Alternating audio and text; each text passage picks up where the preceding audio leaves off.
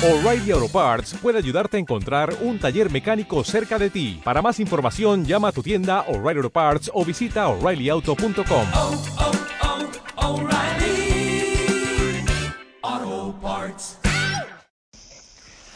Bueno, hace poco os contábamos desde el Pirineo que estábamos haciendo esquí de montaña en el Circo de Aneu con, eh, bueno, dos compañeros del equipo de carreras de montaña, con Urco y con Alights, que normalmente es- viven en Donosti. Ahí está Alights, aupa. Hola, hola. Urco, ¿estás también ahí? Sí, Kaiso. Bueno, como veis, hoy están de resaca del día de San Sebastián, aunque no les han dejado celebrar como querían. Es una pena. Bueno, pues hoy vamos a hablar de su proyecto que es la vuelta al mundo en 11 meses. Eh, inicialmente, además, queríais intentarlo sin volar, ¿es correcto? Eh, sí. Sí, sí, sí, pero COVID nos lo ha impedido. Hombre, y salimos y, y hemos decidido hasta el 24 por aguantar San Sebastián, pero mira tú, ni celebrar el día de San Sebastián bien, ni la primera idea que era en Daya, Pari- en Daya París en tren tampoco, y París-Moscú tampoco, porque a Rusia solamente se puede entrar por avión. Entonces ya vamos mal. Ya estamos empezando diferente, cambiando. Bueno, vosotros, ¿sabes? Sois corredores de montaña. eh, Urco, no sé si ha ganado alguna carrera. Alaid sé que ganaste los 35 kilómetros en Canfranc hace, hace algún tiempo ya. Unos años solo, ¿eh? Bueno. Habéis estado en eh, carreras de, de todo tipo, pues por ejemplo Urco es de los muy poquitos españoles que han hecho las 100 millas de Leadville, eh, también coincidimos Urco y yo corriendo en las eh, 100 kilómetros de la Ultra Canfranc Canfranc y la última vez Urco que te vi terminar una Ultra fue en los eh, 101 kilómetros de Costa Blanca Trails, ¿no? Pues sí, señor. Ahí fue. Tiempo después de, de eso, de lesionarme la rodilla, pues fui ahí y, y bien. Y uno de los objetivos de esta vuelta al mundo es poder repetir la, la Leadville, si no me equivoco. Bueno, ese era el plan, pero no ha habido suerte, o sea que miraremos alguna otra carrera por allí.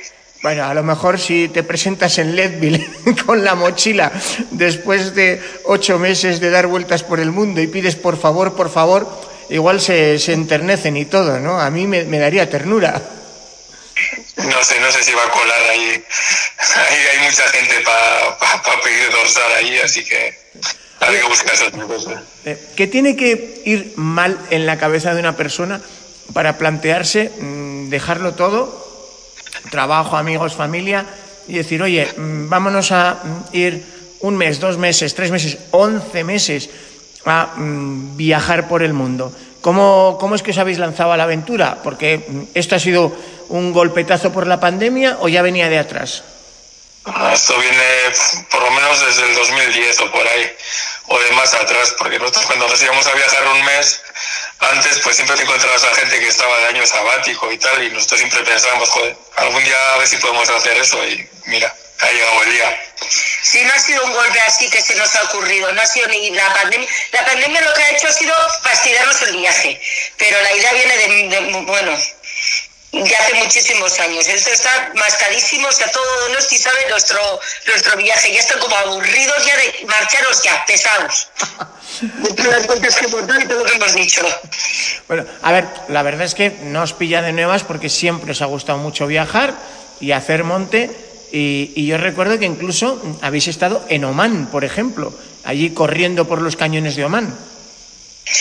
Hombre, no, hacía 40 y muchos grados y era verano, pero sí que, sí que anduvimos yendo como, porque en, aquel invierno era la de Oman by UTMB y estuvimos ahí en las montañas verdes un poco pues viendo por dónde iba el recorrido y cómo era el sitio y bueno, sí que estuvimos haciendo un poquito de monte, pero era imposible hacer un monte en verano en ese pueblo, ¿eh? Oye, Urco, ¿qué tiene Colorado y Leadville para que mm, ahora que haces un proyecto del tirón hayas querido meterlo e intentar repetir? Ya veremos si al final sale o no sale. Pues, no sé, el ambiente y la historia y tal, pues, todo, todo un poco. Eh, yo la verdad es que siempre Estados Unidos me tiraba un poco para atrás y, y un año me animé a ir a correr allí y la verdad es que me sorprendió. Bueno, pues contarnos un poco, porque una vez que, eh, lógicamente, si no me equivoco, las, algunas de las etapas que ya tenéis previstas es eh, arrancar en Rusia, de allí pasar al Canadá, del Canadá a los Estados Unidos. ¿Voy bien o, cuál es un poco la idea?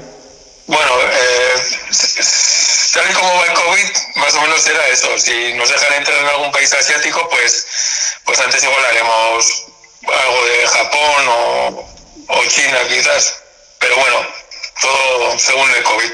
Ahora está todo cerrado ahí, así que Nuestro plan original era salir desde aquí en Red, como hemos contado antes, y luego pasar a, a Canadá, bueno, a Seattle, a Vancouver, que va en el mismo barco, eh, desde China en, en portacontenedores. Pero el problema es que China está cerrado, Japón está cerrado, y tenemos el visado para tres meses. O sea que el 24 de abril, pues seguramente tendremos que coger un avión a Canadá. Muy bien. Bueno, lo primero, eh, ¿el visado de Rusia lo tenemos? ¿Sí o no? Porque tal como está Putin, lo mismo podéis convertiros en reporteros de guerra. Creo que ayer hablaban de 100.000 soldados rusos en la frontera con Ucrania. Eh, ¿Estáis seguros que... No, lo primero, ¿os han dado el visado? ¿cómo, ¿cómo funciona eso de- ahora que Rusia está con esta tensión, no solo sanitaria, sino militar, ¿cómo funciona conseguir un visado para entrar en Rusia? Ha sido antes de todo este movimiento que han tenido. Entonces, esto lo que hay que hacer es, bueno, tú tienes que pedir una carta de invitación, que si vas para pocos días en los hoteles que tú vas, te hacen la carta de invitación y luego hay que pagar el visado, la tasa. Entonces, en la carta de invitación también hay que pagar. O sea, bueno, me estoy explicando mal. Si tú vas a hoteles pocos días, los hoteles donde tú vas te hacen la carta de invitación. Si vas muchos días, hay, hay agencias rusas que te piden una carta de invitación. Tú pones poco más o menos por qué países, por qué sitios quieres, lo pones y te, y te mandan. Pues es todo dinero.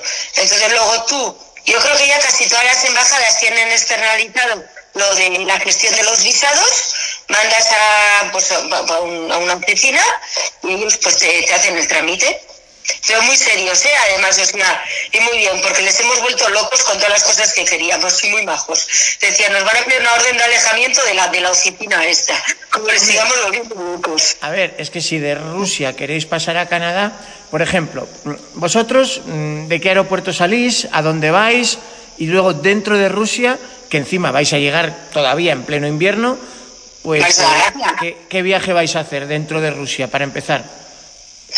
De Rusia, pues nosotros volamos de, de Bilbao a Ámsterdam, Ámsterdam, San Petersburgo, y luego de San Petersburgo, pues vamos a, a Moscú en tren, y de Moscú ya empezamos a hacer lo que sería la, la línea del transiberiano, pero bueno, parando luego por, por todas las ciudades que, ¿Qué nos apetece? que nos apetezca por Siberia hasta llegar a, a Vladivostok. Ah, bien pensado, ¿no? Aprovechando que estamos en el invierno ruso, entramos por la parte más suave, entre comillas, San Petersburgo, que está al lado de Escandinavia, nos vamos metiendo a la Rusia central, en Moscú, y de allí a Siberia, ¿no? Porque, ¿qué, qué temperatura puede llegar a hacer en Siberia a estas alturas del año? Eh, bueno, depende, pero en la zona de Yakutia, pues menos 40 o por ahí. Bueno, Eso tenemos que ir a ver, yo eh, hemos hablado, me habéis contado alguna historia de españoles que iban allí a hacer alguna travesía en bici y mm, paraban un momentico despistados, se quitaban los guantes y, y claro, el precio de cometer un error así es que pierdes varios dedos en un pispás.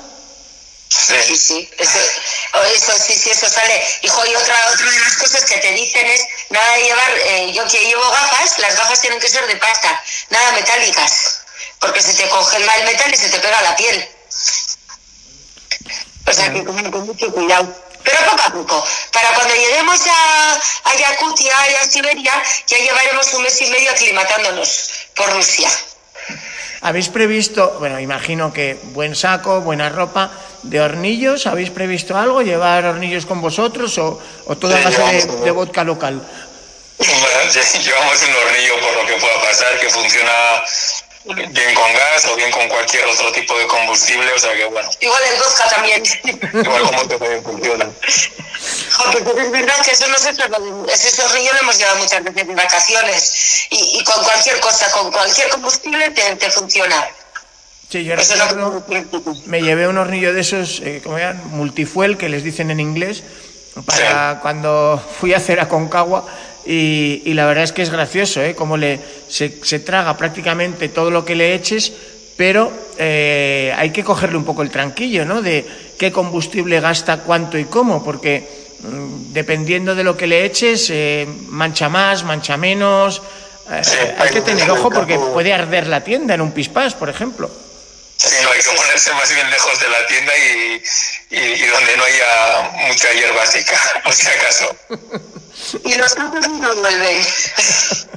Oye, de calzado, por ejemplo, ¿habéis eh, comprado algún calzado especial? Porque si se junta nieve y hielo con menos 40, eh, no sé yo cómo, cómo se hace, cómo se, se- se mete en el petate lo que necesitas para eso. O si de verdad se pone muy mal la cosa, pues mm, buscaréis comprar algo de lo que usen los locales. Eso es. Más bien va por ahí. Vamos a comprar pues allí, porque mejor que, que la gente de allí no, no va a saberlo nadie. O sea, que- Sí, de aquí salimos con las botas normales de trekking, pero en San Petersburgo, en cuanto aterricemos al primer día o segundo día, nos compraremos botas buenas de, de las suyas. Bueno, Pues suponiendo que todo vaya bien en Rusia y que el comisario Nasros no, no tenga que llamar a Donosti para decir quiénes son estos. Bueno, eh, ¿hasta dónde llegaría el viaje en Rusia y cómo pegáis el salto a, a Canadá? Porque comentabas al principio, Alex, que la idea era pasar en un portacontenedores, pero que ahora más bien o, o vuelo o vuelo. Eso es. Entonces, por la idea, pues, pues, pues, hombre, nosotros el visado en sí, en, tú en Rusia solamente puedes estar 90 días, pero nosotros tenemos eh, un visado de 6 meses. En 6 meses podemos estar 90 días. Entonces, pues si, si por el, en, yo qué sé, por marzo o abril abre en Mongolia, pues igual ir a Mongolia. Y si no, pues será llegar a Vladivostok y un vuelo a Canadá. El problema es ir a Canadá porque Urco quería correr la de Letby. Entonces, el visado para Estados Unidos, que bueno, no vamos a pedir visado turístico porque no teníamos tiempo y es un lío, es el ESTA. Entonces, el ESTA es solo tres meses. De tres meses que puedes estar, bueno, en todos los sitios solo puedes estar 90 días. Entonces, el problema era que si nos tenemos que ir el 24 de abril y la carrera de Leadville es a finales de agosto, mm, mm, mal, nos, no- no- nos faltan días. Entonces, primero sería ir a Canadá, andar por Canadá pues un mes o así, un mes y medio, y luego bajar a Estados Unidos. y, y en avión, a ver qué vamos a hacer. A ver, eh, vais a cruzar Rusia entera entonces hasta saltar a Canadá, pero lo hacéis sin, sin red de seguridad, no vais con una agencia, no vais con un guía, vais No. vosotros dos.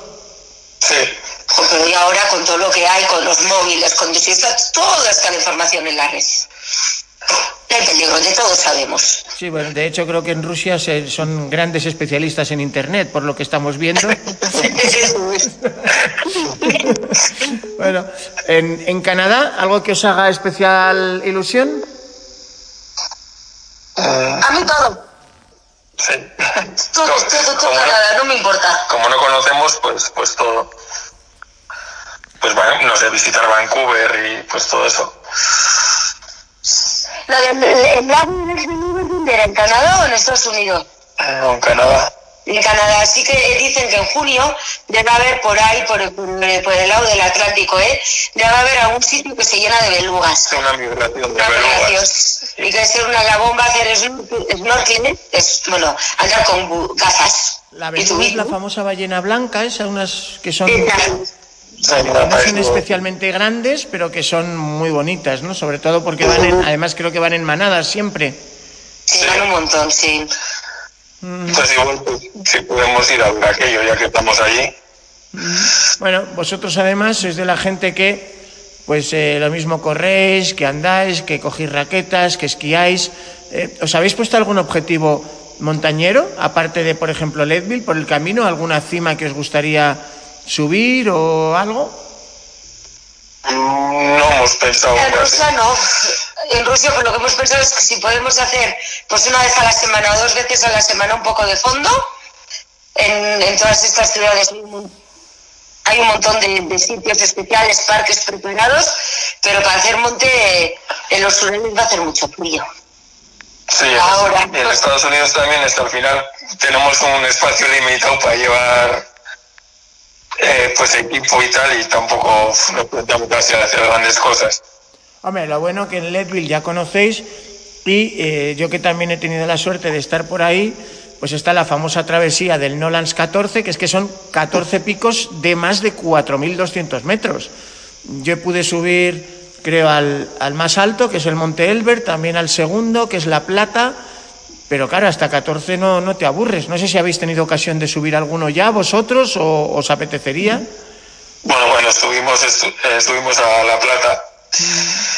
Y no sé si, si vamos por ahí, pues, pues subiremos algún otro o, o más. Pero pues ya sería estar bastante tiempo ahí en, en cerca de Leadville o en Twin Lakes o donde sea y hacer un monte, sí, sí, sí, sí, sí. Si le toca la casa, si puede ir. sí.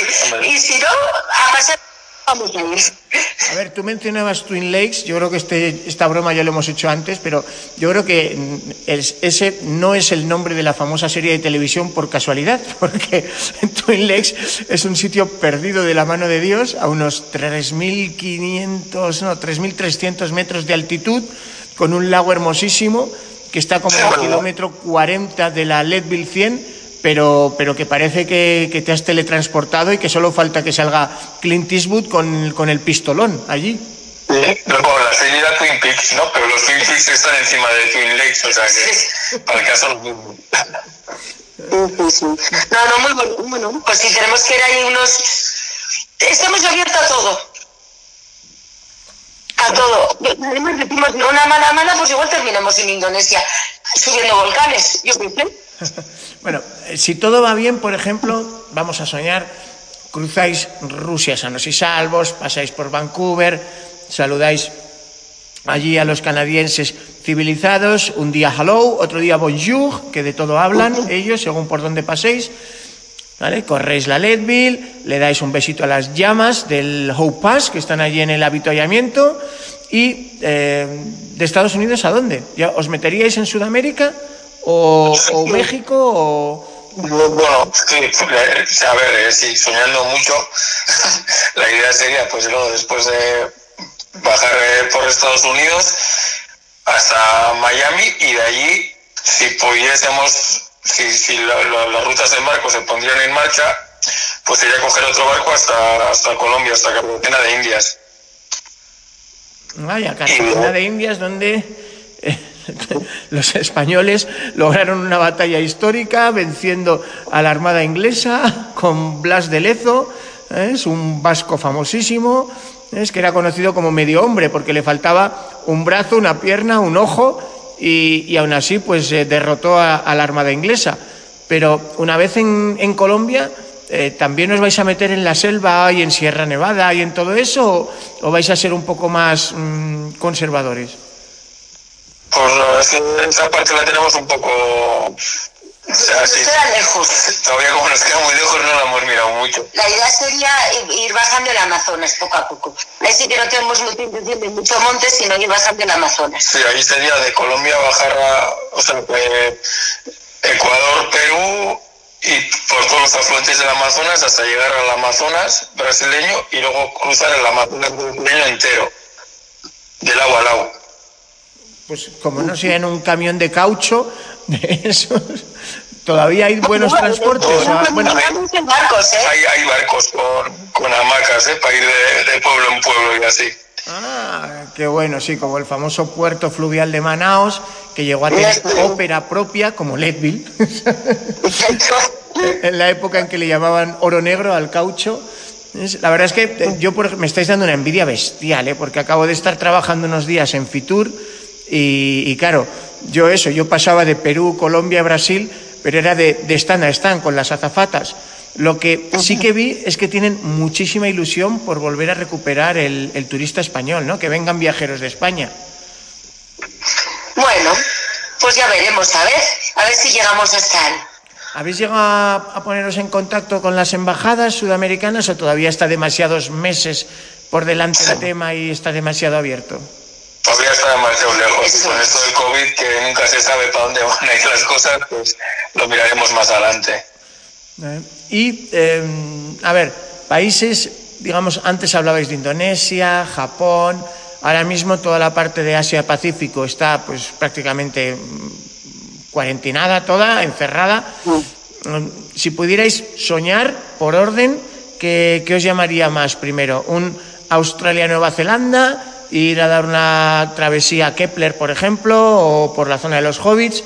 ¿O, o antes la parte de Malasia-Indonesia? ¿O eh, Corea-Japón? Porque claro, son tres partes de Asia-Pacífico que, son muy diferentes, pero que, si uno es viajero es complicado, ¿no? Resistirse. Por, por nuestro viaje tal y como va, pues Corea y Japón. Porque a mí Australia la verdad es que nunca me, no sé, no me ha terminado de tirar nunca. Sí, sí, y ayer nosotros tampoco, todo el mundo dice, oye, pero no, y Australia a mí me tira mucho, mucho. Japón sí me apetece mucho y Corea también.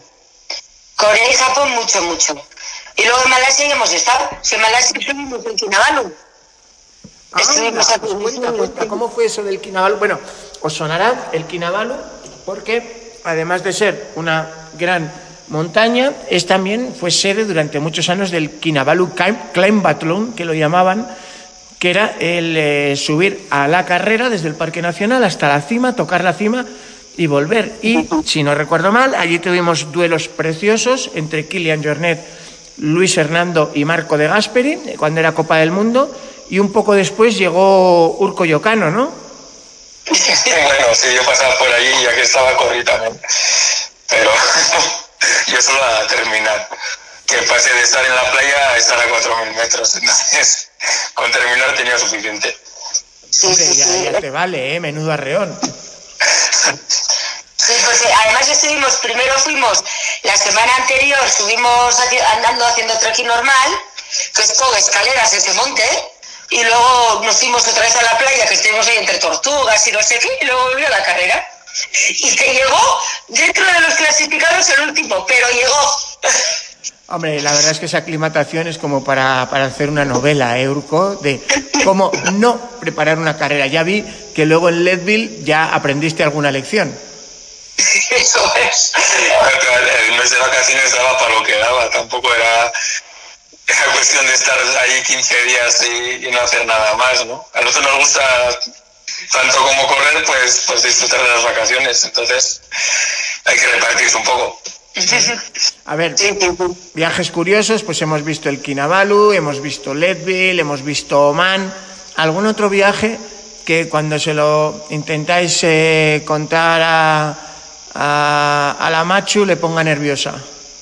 Ah, no, Puede pues, ser que todos. cuando estuvimos en Asia Central también. Ah, En los instantes. ¿En qué? Sí, Ah. ¿cómo es? Ka- Kazajistán, Kirguistán. no, Yo les en todos. Kazajistán no, en Kirguistán, Tayikistán y en Uzbekistán. Eh, ¿Notasteis mucha diferencia entre los tres, aparte de que ya pronunciarlo es un reto? ¿O os tienen todos una cultura muy homogénea? Porque, mm, según Putin, él tiene derecho a supervisar y tutelarlos a todos. Pues los tres, hombre, es, es claro que, que no es cultura eslava, que son, es- pues, son lo que son. Y, y- nosotros, la verdad que estuvimos muy bien en los tres países, muy, muy a gusto, que íbamos con, uff, que hambre vamos a pasar aquí, uff, que no sé qué. Bueno, todo lo contrario. Comimos estupendo, la gente estupenda, muy bien, muy bien, la verdad que muy bien. Monte hasta aburrir. Y, sí, y, Uz- y Uzbekistán precioso. Y Uzbekistán, a Uzbekistán vamos a volver alguna vez. ¿Pero qué predomina ahí? ¿El, el tipo de gente y cultura eslava? ¿O ya hablamos de nómadas de la estepa, como los mongoles, para alguien que haya estado Más nunca? rasgos asiáticos, sí, más rasgos asiáticos. Eslavos hay pocos. Sí, sí, sí, sí. En Uzbekistán igual puede haber algo más, pero en Tayikistán y Kirguistán muy pocos. ¿Y hay forma de volar desde España o básicamente tienes que trasladarte entre uno y otro enlazándolos? Uy, no sé, nosotros cuando, nosotros cuando lo hicimos, hicimos vía Rusia, también vía Moscú. Sí. Pero ahora no sé, como, ahora no sé cómo puede haber. Yo recuerdo que algún holandés que nos encontramos por allí, sí que ellos sí tenían vuelos a- Ah, desde Holanda a Amsterdam, a, a la capital de Kirguistán, sí tenían vuelos directos, pero, pero de aquí yo creo que había que hacer vía Moscú. Muy bien. Bueno, y vosotros que ya habéis viajado tanto y que estáis a punto de salir, ¿sabes? y que este documento quizás sea fundamental para cuando luego el consulado español intente reconducir la pista de dónde se han perdido estos chicos, mm, ¿qué le recomendaríais a alguien que mm, por la pandemia, por mm, el paro o porque, como vosotros, apuesta porque ahora o nunca y se coge un año sabático, em, ¿de cuánto dinero hablamos o de con cuánto tiempo tienes que preparar? Porque imagino que os habréis hecho una bolsa mínima, porque claro, lo peor de estar por ahí viajando fuera eh, no es, eh, digamos, que te roben algo, es eh, quedarte sin fondos para seguir moviéndote. Sí, hombre, nosotros esto como lo llevábamos tanto tiempo más camp, sí que no nos ha dado tiempo a, ahorrar, entonces al final dejas ahorrar los gastos de aquí y luego sí que tienes que ponerte un presupuesto diario. O sea, un presupuesto diario y procurar no pasarte, que ya veremos qué pasa. Pero nosotros, bueno, todo eso lo ha hecho Urco, que yo no sé cómo ha calculado. No Pero que lo cuente él, que lo cuente mejor, que lo ha hecho él. Bueno, pues más o menos serían unos 18.000 euros por cabeza para todo el año. Yo creo que 50 euros al día.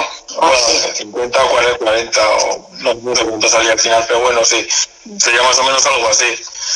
A ver, para que os hagáis una idea, la diferencia entre ser viajero o ser turista, eh, si tú googleas mm, viaje vuelta al mundo, te salen un montón de ofertas de 19 días, de 21 días, de 17 días, de 23 días, y oscilan entre 2.600 y 4.200 euros. Pero claro, es que eso no tiene nada que ver con lo que queréis vivir vosotros. Pero bueno, si a mí lo de, aunque sea, hay gente que hace un año y visita 20 países, pero luego hay países que estás tres días. Pues no sé, a mí esto tampoco me, me apetece, ya me apetece estar en un país bien, pues voy a estar tres meses en Rusia. Pero veo Rusia, es que para, estar viajando y, y, hacerlo como si estaría un mes porque no veo nada al final, pues no, no me vale. Sí, estar tranquilo, estar bien, o sea, llegar a los sitios, y no, por, por bueno, eso muchas veces nos ha pasado, o sea, estar todo el día haciendo y deshaciendo la mochila, pues por lo menos en cada sitio que estemos dos días, por lo menos podemos estar, dos noches. Hombre, yo creo que más o menos os interesa más vivir aventuras o poder mm, hablar, conectar, pasar por los sitios que, que lo de ir tachando páginas en una guía, ¿no? Por lo que me contáis. Sí, sí, sí, sí, sí, eso está claro. Oye, ¿y el tema de monumentos, eh, tal, para vosotros es importante o solo os interesa la parte de naturaleza o un poco de todo? También, también, también. Eso ya veremos. Que el problema tenemos a ver que queremos ir al Bolsón y con las botas de monte no nos van a poder dejar entrar. O sea que igual nos tenemos con zapatos en Moscú. Hombre, por lo que he oído, ya solo el metro de Moscú es un espectáculo de, de historia y arte. Cuenta la leyenda, no he tenido ocasión. Sí, sí, sí, ya sabíamos esto y es una pasada. Y luego ayer dijimos, va, pues vamos a comprarlas, porque la, los, las entradas almérnicas en, que, en online, es una locura, hay ocho, hay ocho tipos de entradas diferentes. O sea que igual ya la tarde lo tenemos con calma y leemos cuál es cuál. Pero pues, sí. Bueno, pues si os parece, vamos a intentar seguiros como una vez a la semana. ¿ves? Y, conectamos desde donde sea. Yo me acuerdo de en los Fragel que tenían uno de los tíos que estaba siempre de viaje. Bueno, pues vosotros vais a hacer eso, es el tío Wally, ¿eh? que está por ahí. Bueno, ¿dónde estamos hoy? Kirguistán. Vale, venga. ¿Qué se come allí? ¿Qué se bebe allí? Un poquito ya te contaremos el rollo.